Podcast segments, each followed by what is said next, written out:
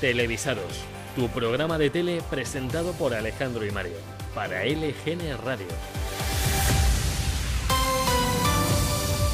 ¿Qué tal? Muy buenos días y muy buenas tardes a la gente que ha madrugado mucho. Arranca un nuevo programa de televisados y lo hacemos bastante fuerte.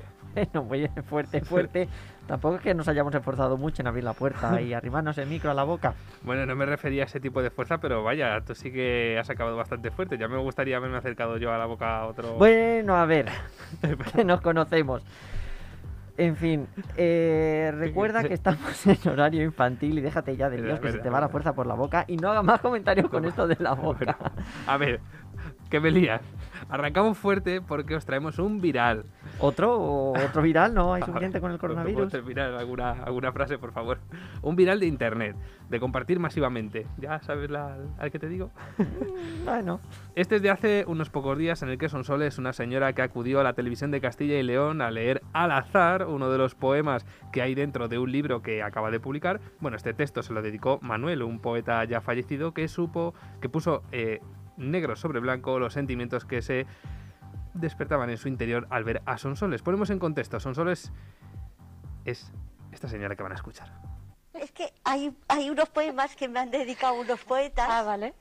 Y, si queréis le puedo leer. Venga, pues venga. Porque adelante. Eh, lo he abierto por aquí. Pues ya está, pues por ahí. Muy bien. Y dice para Sonsoles. De, erectos y deseos mañaneros para Sonsoles hembra deseada. Nos volveremos ángeles sin cuerpo, son soles otomories. Solo quisiera abrir tus provocativas piernas para acceder al húmedo tesoro de tu vulva y absorber tu clítoris, como un femenino, como un femenino y falo, penetrar en tu vagina con mi lengua rígida.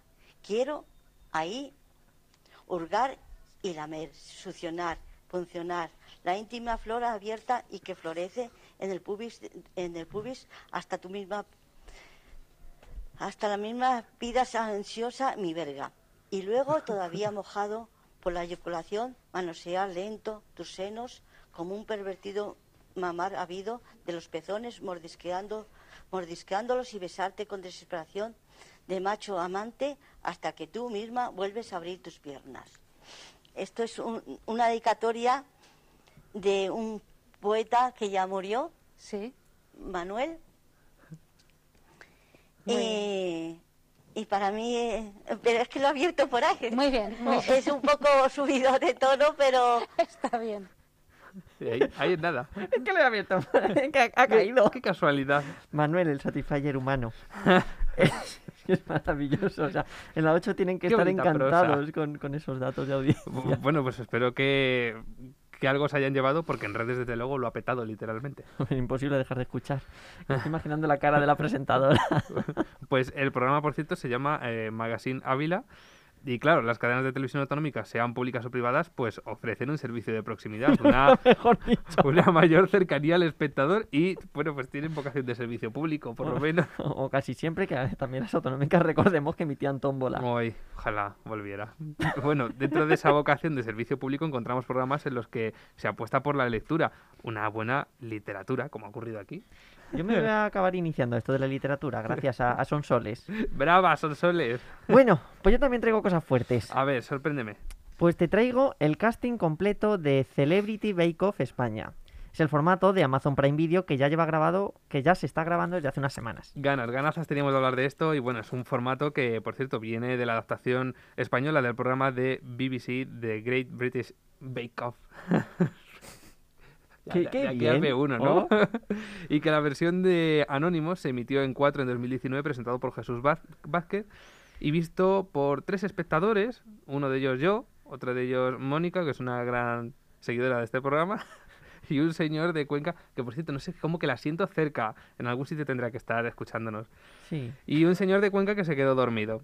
Ahora, Amazon lanza en su plataforma la versión de Famosos presentado por Paula Vázquez y Brace F.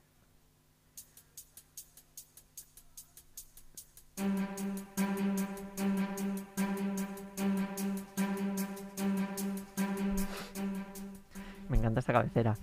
Por repasar un poco el formato, 12 concursantes se disputarán cada semana el premio al mejor pastelero amateur del país. En este caso, 12 famosos. Todo ello bajo la atenta mirada de jueces expertos para demostrar que pueden alcanzar el, el nivel exigido por el programa y por tanto cada semana el peor deberá abandonar la carpa más famosa de la repostería. Y lo más esperado de los concursantes para esta primera edición de Celebrity Bake Off España, estamos todos esperando a ver cuáles son. Pues a ver, ¿por dónde puedo empezar? Tenemos figuras del deporte, como Iturralde González y Joan Capdevila, músicos como James Rhodes o influencers como Paula Gonu. Rostros que podemos ver en el mundo de la interpretación como Pablo Rivero, Adriana Torrevejano, Andrés Belencoso y... hmm, ¿Y qué? A ver. ¡Dilo ya! Yolanda Ramos. ¡Vamos!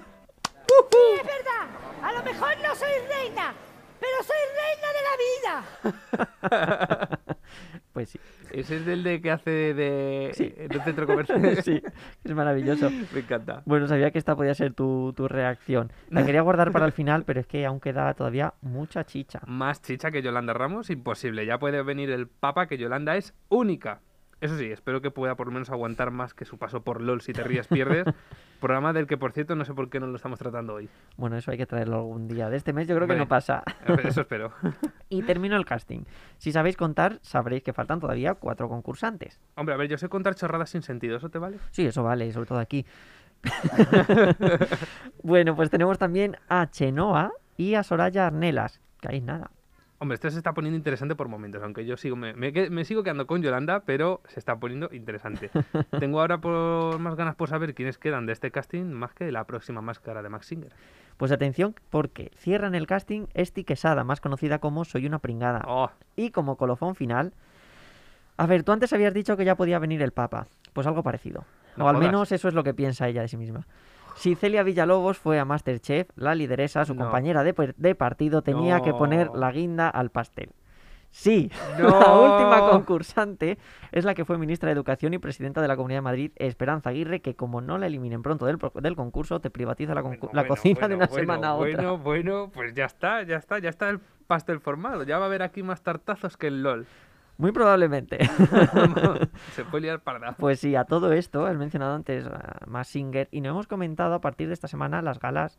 Ah, no hemos comentado que a partir de esta semana las galas del concurso de las máscaras de Antena 3 pasan a ser los miércoles. Las máscaras. Las máscaras. Todo esto responde a la estrategia de Telecinco de cambiar del sábado al lunes las galas de supervivientes. Bueno, son estrategias eh, sobre las que ya hablamos en el programa pasado con el fin de lograr el mejor dato de audiencia. Y volviendo a Bake Off, al principio hemos comentado que era un programa que emitía cuatro sin concursantes famosos, pero con el mismo formato. Eh, es otro ejemplo más de programas que pasan de la tele convencional a la lineal y a las plataformas, que seguramente hayamos visto también en otros... He dicho antes que emitía cuatro o cinco concursantes famosos y sin audiencia, que te ha faltado ese detalle. Digo, le- he leído algo más. importante. bueno, pues para hablar de este tema, eh, ha venido además hoy una, una amiga del programa que ya ha estado aquí en otra ocasión. Decía yo que notaba una presencia aquí hoy Había en el como alguien estudio. más. Nuestra amiga Mónica. Manifiéstate. ¿Qué tal? El, el que estoy librando. He dejado de, Acércate, traba- he o sea, dejado de trabajar hoy. para Estamos en horario aquí. infantil, pero te puedes acercar el micrófono a la boca. He dejado de trabajar hoy y, y he venido aquí. Pues está muy bien. Aprovechando mi sí. día libre. ¿Has dejado a Ferreras solo ante el peligro? Por bueno, favor, qué él va, so- él va solo normalmente, la verdad. Por eso le, le acompañamos. Sí, sí. Pues hay más programas que, bueno, que hayan pasado de la tele a plataformas, lo sabrá, pero de plataformas a tele, mm, ahora mismo me vendría a la cabeza Drag Race. Sí. Eso es. Y no será el último, seguramente. Y de tele a plataformas hay, bueno, programas, programas, más bien series, y dos de ellas que han tenido, que están teniendo muchísimo éxito y que en televisión no tuvieron tanto. Y es, es muy curioso. La Casa de Papel y Vis a Vis, que las dos empezaron es en verdad, Antena claro, 3. La primera cierto, temporada cierto. fue en Antena 3. La sí, bueno, con series cada no vez se está sé. dando más el... Bueno, los hombres de Paco, ¿no? Que ahora eh, la serie serie se emitió en Antena 3 y ahora. Y ahora es al Y revés. física, vuelta, química, el reencuentro. el reencuentro. Bueno, tres players. Ujú. Qué crossovers de, de, de, de formatos. De- decía el otro día Emilia Aragón que se está planteando el reencuentro del médico de familia, que esto también sería un tema a Oh, por tratar en favor. televisados. Sí. Que tendremos que hablar del programa nuevo de Emilio Aragón, el de BSO. Ah, es verdad. Esta es semana verdad. Rafael, la semana pasada los Javi Ay. y, y esta semana Rafael y todo con un buen gusto. ¿Qué más? Uy, yo... Uy, en un reencuentro de Dani los siete, ¿te imaginas? Sería maravilloso. Pero Todos con crecidos. los siete. Con los siete, con los siete. Sí, no, siguen todos, ¿verdad? Sí, A ver si estoy yo metiendo la pata. no lo sé. Sí, yo creo que sí, pero Yo qué sé. ¿sabes? Que la vida es muy Ya cruel. Estamos aquí matando a alguien. Ay, madre mía. Ay, por favor. Pues continuamos. Por favor, vamos a cambiar el tema. Cambiamos de tema para comentar el que ha sido el formato del año. Ya hablamos en su momento sobre la serie documental de Rocío Carrasco en Telecinco y sobre todo de lo importante que ha sido tratar el tema de la violencia de género en una cadena nacional y en pleno prime time.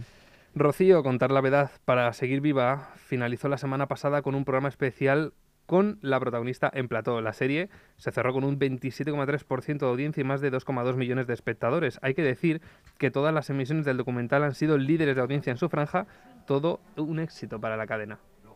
Como una ola, tu amor llegó a mi vida. Como una ola de fuego y de caricias. de espuma Y aún hay más. Mediaset ha confirmado la continuación del formato de cara al próximo otoño. Suponemos que será otro éxito ya que Rocío hablará todo lo que no ha hablado de la familia Moedano y de las relaciones que tenían con su madre, con Rocío Jurado. La voz, la más grande, no la de Antena 3. Esta segunda temporada se llamará En el nombre de Rocío y nos llevará hasta Chipiona. En ese último programa Telecinco emitió ya la promo del formato que podremos ver en otoño. ¿Por qué no ha hablado con la familia nunca y él ha dicho las cosas a la familia? Y ya está bien de mentiras.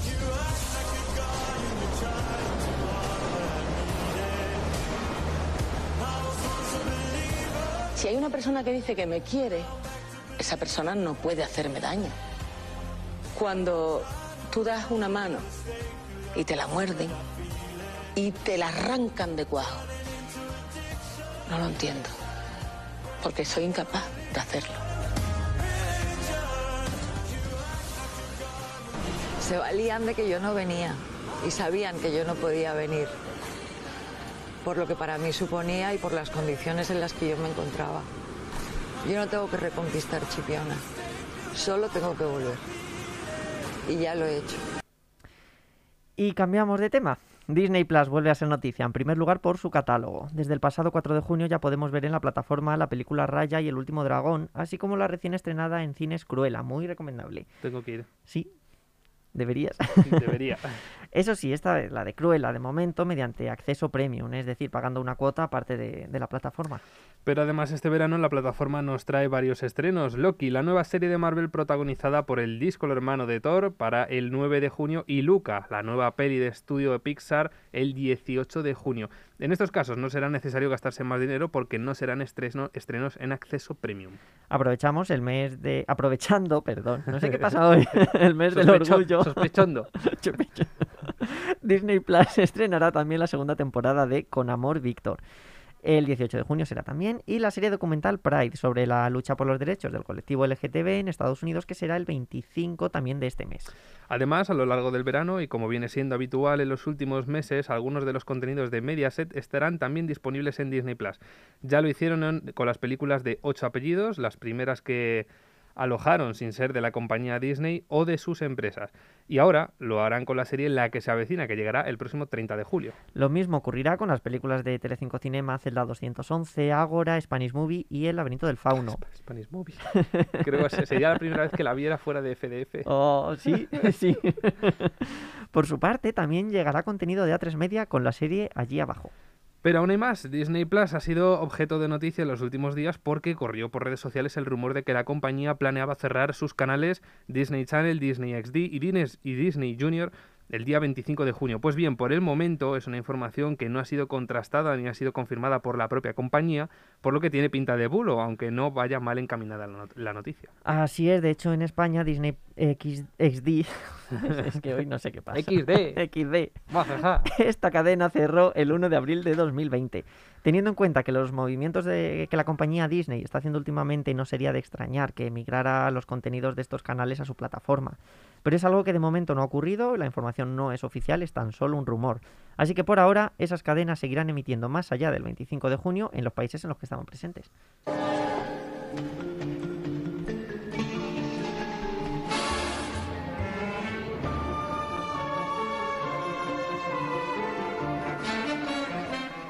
Y notición para los fans de la serie Los Misterios de Laura. Televisión Española ha dado luz verde a la vuelta de esta mítica serie siete años después de su cancelación. De momento lo que sabemos es que se va a rodar una TV Movie, una peli para televisión, pero podría dar lugar a una nueva temporada.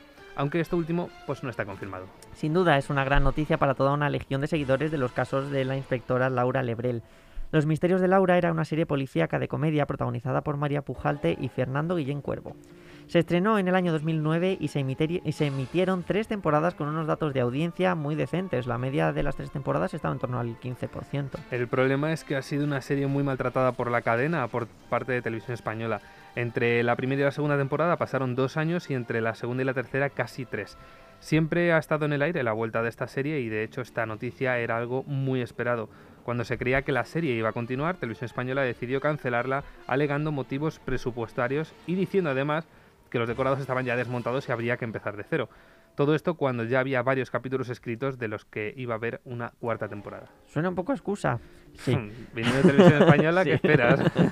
Los misterios de Laura se pudo ver en Rusia, Francia, Reino Unido, Colombia, Uruguay, Hong Kong, Serbia, por todo el mundo. E incluso Televisión Española vendió la idea de la serie para su adaptación en Rusia, en Italia, Holanda y Estados Unidos, donde la NBC produjo dos temporadas. Esta vuelta de los misterios de Laura es otro regreso más que continúa en la línea nostálgica que está viviendo la tele en los últimos años. Vueltas de Operación Triunfo, El Internado, Los Hombres de Paco, Los Protegidos, Reencuentro de Friends, de Física y Química.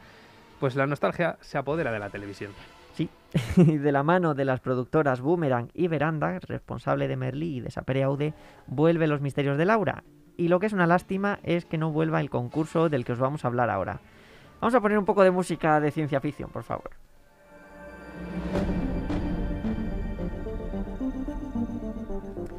En el año 1994, la Fox produce para la inglesa ITV un formato de lo más rompedor. Cuatro concursantes debían superar una serie de pruebas ambientadas en una nave espacial de un futuro distópico. Una mezcla de concurso televisivo con película de ciencia ficción. En la versión inglesa, los mandos de la nave y del programa se encontraba el presentador John Leslie, conocido también por presentar allí La Rueda de la Fortuna o Supervivientes. Vamos, toda una leyenda de la tele británica. Pues bien, este concurso tuvo su versión en España.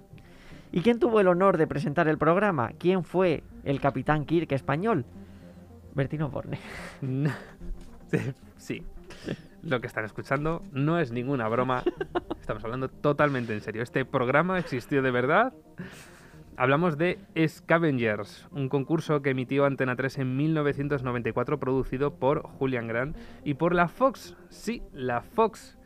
Lo primero vamos a comentar la, la dinámica del concurso. Cuatro concursantes disfrazados de chatarreros galácticos, nada sacado del Ciberclub, llegaron en una nave espacial en la que hay todo tipo de criaturas mutantes. Estas cuatro personas deberán superar diferentes obstáculos y pruebas para poder llegar al premio final, un premio de un millón y medio de pesetas. Para conseguirlo disponían de 52 minutos que, según la historia que se contaba al inicio del programa, era lo que duraba el eclipse durante el cual podían moverse por la nave. Algunas pruebas eran de agilidad, pero también las había de acertijos. Y es que todo podía pasar en aquella misteriosa nave nave que posiblemente pudiera desembocar en cuarto milenio años después. Este fue el inicio. Este fue el inicio.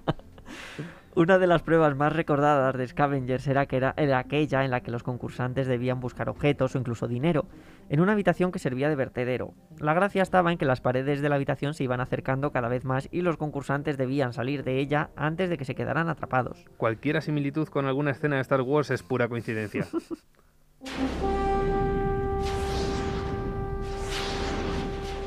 Más allá del tiempo y el espacio se desarrolla la última de las aventuras.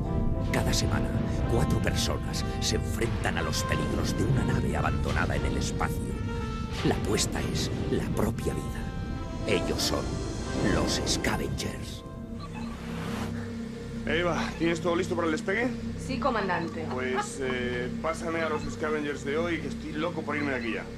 La nave a la que vamos se llama Aries, vamos a estar allí dentro de, de muy poquito como espero que ya sabéis, y si no os lo recuerdo yo ahora, solo uno de los cuatro va a tener billete de vuelta otra vez a casa. Preparados para la entrada en el hiperespacio. Gracias, Eva. Nave Aries, antigua nave de transporte de la Agencia Interespacial. Posición, órbita inestable en torno al planeta Agon. acceso posible únicamente durante los 52 minutos del eclipse entre el planeta y uno de sus satélites. Periodo del eclipse, 168 horas. Detectada la presencia de diversas formas de vida alienígena. Existe además una colonia de seres mutantes, en su mayoría hostiles a los humanos. Valoración del riesgo extremo. Bueno, pues ya hemos llegado. Eh, ¿Estáis todos listos y preparados? Yo, es que después de escuchar esa voz de documental, escucho a Bertín pilotando una nave y se me cae. Eh, yo tengo que deciros que, que este, este programa yo lo descubrí porque en, lo- en el refrito este que echa Antena 3 por las mañanas hay un trozo. Entonces, por favor, eh, si alguien ¿En se aburre serio? los Yo no lo he por la mañana en visto. su casa, qué este que sale gente de ¿Dónde estás corazón? que sa- sale un trozo de este programa y es, bueno, pues es Pues hay que verlo. lo que estáis diciendo. Eso Yo, hay que yo he visto en ese programa de refitos a un compañero mío que Yo ponía también. micros. Sí, a a Julio. A mí lo que me parece Maravilloso. maravilloso de, de- de- de todo esto es que eh, te cuentan esta historia, te meten en. Pues eso, en, en toda esta historia de la nave, demás, llegas. Eh, se supone que estás en un planeta desconocido y lo que se le ocurre decir a Bertino Bornes. Pues ya hemos llegado. La decir, Aparcado. aparcado. Es cierto que Scavengers, pues bueno, trajo un poco de aire fresco a la televisión por sus diferencias con el resto de concursos. Este era un programa muy original, con un decorado espectacular y eso significa mucho dinero. A menos que el dato no esté ya actualizado, Scavengers sería hasta la fecha el programa más caro de Antena 3. Según el libro, lo que vendría a ser la televisión en España, la cadena se gastó tres cuartas partes de su presupuesto para realizar este formato. Y es que a pesar de los esfuerzos, Scavengers pues no tuvo la respuesta que se esperaba. ¿Qué podía fallar? Yo creo que como el estreno de Max Singer. no era lo que se esperaba. Gastarse un dineral para ver a Bertín enfundado en un traje de, de hojalata mientras corretea con cuatro concursantes por una nave más falsa que los ánimos del público de la ruleta y perdiéndose cada vez que veía a alguna muchacha disfrazada de alienígena en bikini, pues es que no lo entiendo. ¿Por qué falló? pues, pues así es. De 11 episodios que tuvo su única temporada, solo los tres primeros se emitieron en prime time, el resto se pasaron a las mañanas de los sábados. Y si te mueven del prime time a las mañanas es porque tu programa huele a Camposanto. En principio, las emisiones iban los sábados en prime time, como has dicho. El día del estreno del el programa consiguió algo más de 2 millones de espectadores. Pero tenía una muy dura competencia. Las galas de los sábados de José Luis Moreno y, la verdad, sus pases de modelo, sus actuaciones musicales y su don para hacer que el olor a rancio llegara a nuestras casas, pues... Eso era tira mucho. Y bueno, ¿qué audiencia tuvo? Pues el programa consiguió quedarse más o menos en un 15% de audiencia en sus primeras emisiones. Cuando pasó a las mañanas se movía entre un 18 y un 20, algo que ahora podríamos decir que es todo un datazo. Pero hay que tener en cuenta que en aquellos años era un dato tan solo decente, ya que solo existía Televisión Española, Telecinco y Antena 3. El elevado coste de producción hizo que el resto y el programa llegara a su fin a finales de 1994. Yo no sé ni cómo se puede venir aquí. Aquí no hay más que porquería, miseria, peligros por todos lados y encima unos bichos que son más feos y horrorosos que una mutante en bikini. Bueno, bueno, que también hay bikinis y bikinis, porque yo siempre lo he dicho, que no todos los bikinis son iguales, ni las perchas tampoco. Ni las... ni- Tú no mires y vámonos ya, que llegamos tarde. Venga, vámonos. ¿Cómo meterse en un jardín? El presentador en estado puro. No había obstáculo más duro para los concursantes que el de aguantar los chascarrillos de Bertín durante todo el programa. En Scavengers hizo gala de su fama de Casanova, intentando ligar con todo bicho viviente que se le cruzara en su aventura de acompañar a los concursantes. A todo esto, no olvidemos una vez más que iba disfrazado de, mamarra- de chatarrero espacial. esto, esto me recuerda a otro programa que presentó Bertín poco antes que este en Telecinco. Se trataba de Contacto Contacto, uno de los primeros formatos de citas que pudimos ver. Alguien mm, debió de decir al presentador antes de comenzar las grabaciones que no era él quien tenía que ligar con, las- con las concursantes. Era un dato que tenía que haber sabido. Es importante.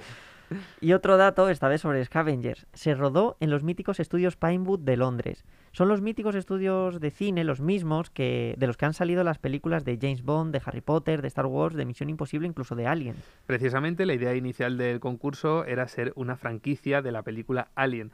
Estaría ambientado en ese universo, a lo que el director de la película se negó, y no me extraña, la verdad, porque vaya cuadro flamenco. Pero por ello tuvieron que reinventar el formato. A pesar de su fama de ser, pues bueno, por decirlo finamente, de la vieja escuela, Bertín Osborne fue, y esto sin que sirva de precedente, y también lo afirman en un artículo del medio Celeb, un adelantado a su tiempo en este programa. Solo en este programa, luego ya volvió Luego ya- a, a siglos anteriores.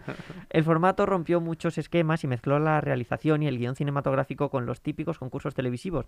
Fue un programa muy loco. Mm, que llegaron incluso a jugar con realidad virtual y con efectos especiales que hasta el momento parecían reservados solo para el cine. Para una película de muy bajo presupuesto, eso sí. Pero bueno, porque eran bastante simplones. Unos efectos y unos cromas un poco de chichinabo, a pesar del dineral que se gastaron en el programa. Ay, la época dorada de la tele, en la que todo era posible, hasta la idea más delirante. Estás escuchando Televisados con Alejandro y Mario. Pues estos Scavengers, ¿qué te ha parecido el programa, Mónica? Necesito verlo. Bueno, yo no soy Mónica, pero tenía que decir. ¿Cómo te ha cambiado la voz? ¿Quién, quién pensaría en Bertín Osborne para presentar este programa? No, todavía. Bueno, espérate, que no sé si lo tenemos más adelante, lo de Bertín. No. Vale. No, hoy... Entonces se puede decir, ¿no? Sí, sí. bueno, ¿sabes que ha sacado tema nuevo, canción, Bertín Osborne? No. Con Carlos Baute. Pues en cuanto lo tengamos lo vamos a emitir. No, no me extraña. Avisada está. La, la buena me música de parece, este programa. si no me equivoco, que salía el día 11. El día 11, que ha salido como un avance o algo así, pero me parece que salía el día 11 Salía la 11. canción. Para la siguiente semana lo tenemos. Sí, a ver, tampoco digas esto ahora porque si no se nos va a ir la gente, la gente no va a escuchar el programa de la semana que viene. Bueno, no nos queda mucho programa, pero sí el suficiente para hacer todavía una cosa. A ver, verás, me tienes intrigado. Pues mira, llevamos ya más de un año aquí hablando sobre televisión. Esas Y- cosas no se dicen. Qué rápido ha pasado, ¿eh? que Se me va a echar a llorar. ¿Y te puedes creer que aún no hemos- nos hemos contagiado del espíritu del tomate? ¿Qué tomata? No hemos hecho nunca ninguna sección del corazón. Eso, eso. Esto no puede. Eso no puede ser. María Teresa. Bueno, se ha intentado, pero ¿cuánta razón tienes? No sé cómo nos ha podido pasar esto siendo uno de los contenidos más jugosos de la televisión. Hablemos del corazón. Y para ello contamos con la presencia de un experto en cardiología que nos hablará de la importancia de los electrocardiogramas de los pacientes No, de... o sea, no, el otro corazón, el de los Ah, cotilleos. Ah, perdón, espera, que te- creo que tenía por aquí el tarjetón de que me pasa, doctor, y me he confundido. Eso, eso. Haber empezado por ahí. Claro, hombre, pues mira, voy a agarrar las gafas así como Peñafiel y empezamos. Dentro cabecera.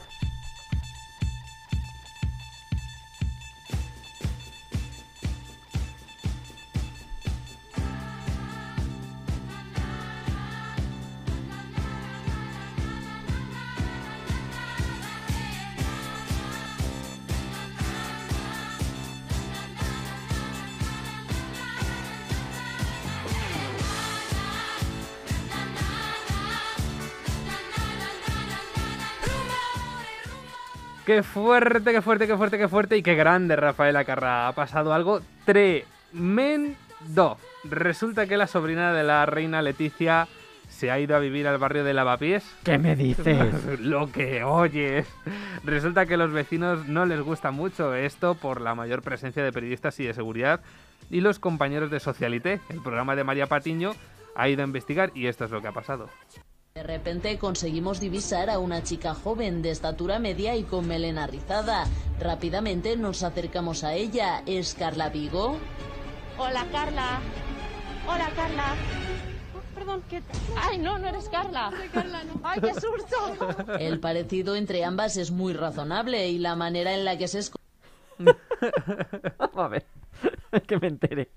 Se encuentran a una chica por la calle y la asaltan porque se parece a la sobrina de la reina. Bueno, vale.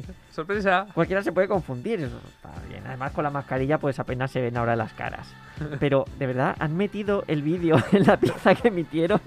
¿Cómo se nota que hay que rellenar tiempo en el programa? Es que ya me lo estoy imaginando ahí en plan. ¡Uy! Pues hemos entrevistado a quien no era. Pues nada. Oh, vaya. Pues para adelante, aquí todo se emite. Pues sí, más o menos algo así. Oye, te quiero pedir una cosa. Por favor, ¿puedes repetir lo de qué fuerte, qué fuerte? Es que me ha encantado. ¡Qué fuerte, qué fuerte, qué fuerte, qué fuerte! Mira, ha vuelto, ha vuelto mermelada. Pues yo te traigo otra historia muy fuerte. Mira, María Teresa. ¿De fresa o de melocotón? Resulta, en Voy fin, que hace unas semanas se emitió el programa 600 de Todo es Mentira, en 4. Pues en Sálvame de su hermana mayor, Telecinco, fueron a visitarles al plató de una manera muy original. Carlota Corredera y Chelo García Cortés entraron en el plató conduciendo un SEAT 600. Pues bueno, todo muy apropiado. Por favor, cuando lleguen al programa 666 necesito una de las dos haciendo la niña del exorcista. Muy poco Por visto lo de favor. 600 en la tele eh, cada vez que se cumple 600. Ah, la verdad. Como si no entraran coches más grandes por esa puerta. Tengo que decir que me flipa la manera que tiene Sálvame de presentar sus contenidos y de rellenar programas durante toda la tarde y en directo. Eso es un don como mínimo. Las cosas como son. Sí. Vale, pero lo mejor de toda esta historia vino cuando bajan del coche. ¿Ha dicho vino? ¡Vino! Viva el vino. Ay, eh, nos ha faltado aquí para acá la piraña. El vino que alegra su mino. Ahí está. Ya lo digo yo. El caso es que comenzaban a interactuar en directo con la gente de Todo es Mentira y en un momento Chelo confiesa que su primera noche de amor fue precisamente su vida en un 600 y siéntate que esto es fuerte Qué fuerte, fuerte, fuerte, fuerte. con José Manuel Parada. ¡Toma! En realidad no sé si quiero conocer más detalles de esa historia. No, sí lo sé, ¿no? Pero ahora que has hablado de José Miguel Parada, E incluso de José Manuel, que es su hermano. José-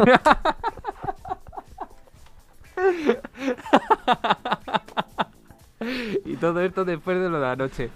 Claro, pues normal. si es que.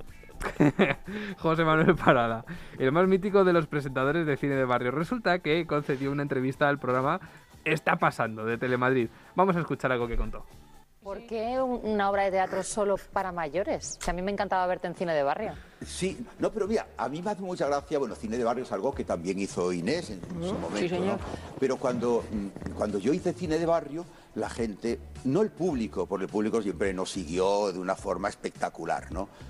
Y, y entonces los críticos de- te trataban como de antiguo.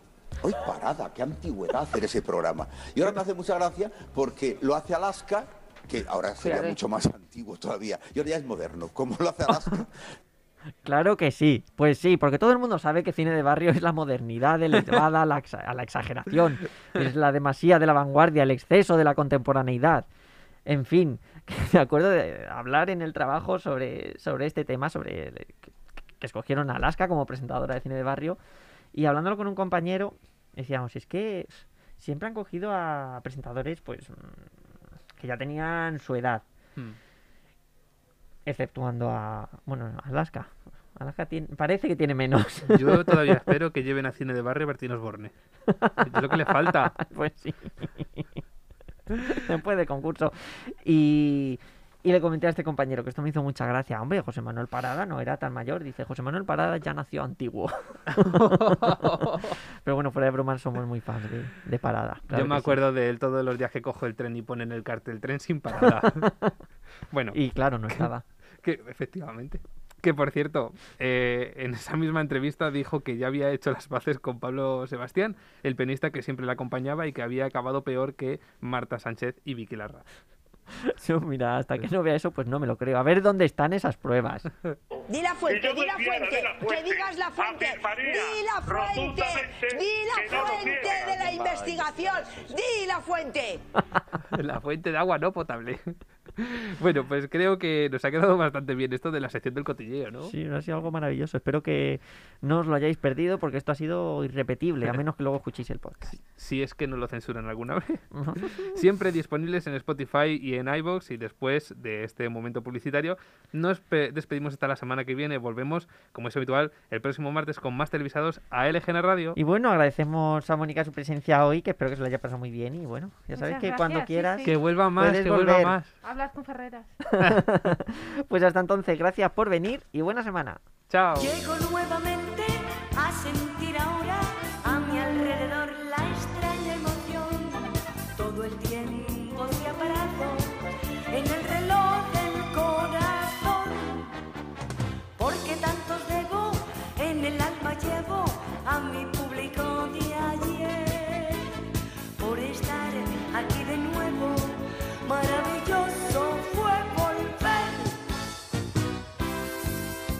Ya reconozco al caballero que manda flores y no sé quién es. Y al estudiante dicharachero que es un don Juan en busca de su Inés. al señor que con su esposa va y se ríe como un cascabel. Y a los novios que al final están y que no aplauden ni yo sé por qué. Agradecida y emocionada, solamente puedo decir gracias por venir.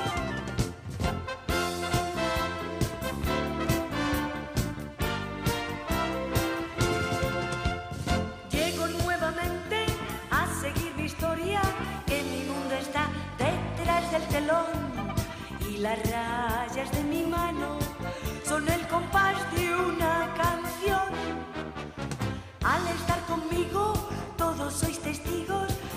de vencer. Encontrando a mis amigos, maravilloso fue volver. Ya reconozco al caballero que manda flores y no sé quién es. Ya les